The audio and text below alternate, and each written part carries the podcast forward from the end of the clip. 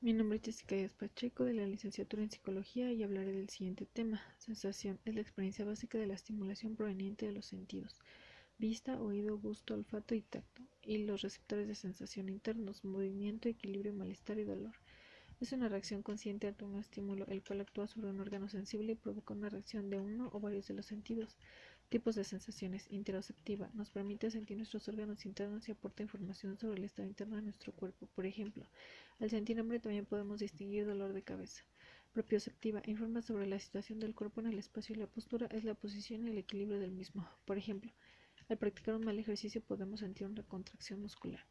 Exteroceptiva. Informa sobre el medio exterior. Son todo tipo de sensaciones referidas a los sentidos. Son provocadas por y estímulos externos, por ejemplo sensibilidad cutánea. Umbral. La energía que llega a un receptor ha de ser lo bastante intensa para causar un efecto perceptible. Se clasifican en umbral absoluto o intensidad mínima de energía física necesaria para producirle una sensación a una persona. Por ejemplo, una gota de perfume esparcido en un departamento de tres habitaciones. Umbral diferencial es apenas perceptible, es decir, es el cambio mínimo que se puede detectar.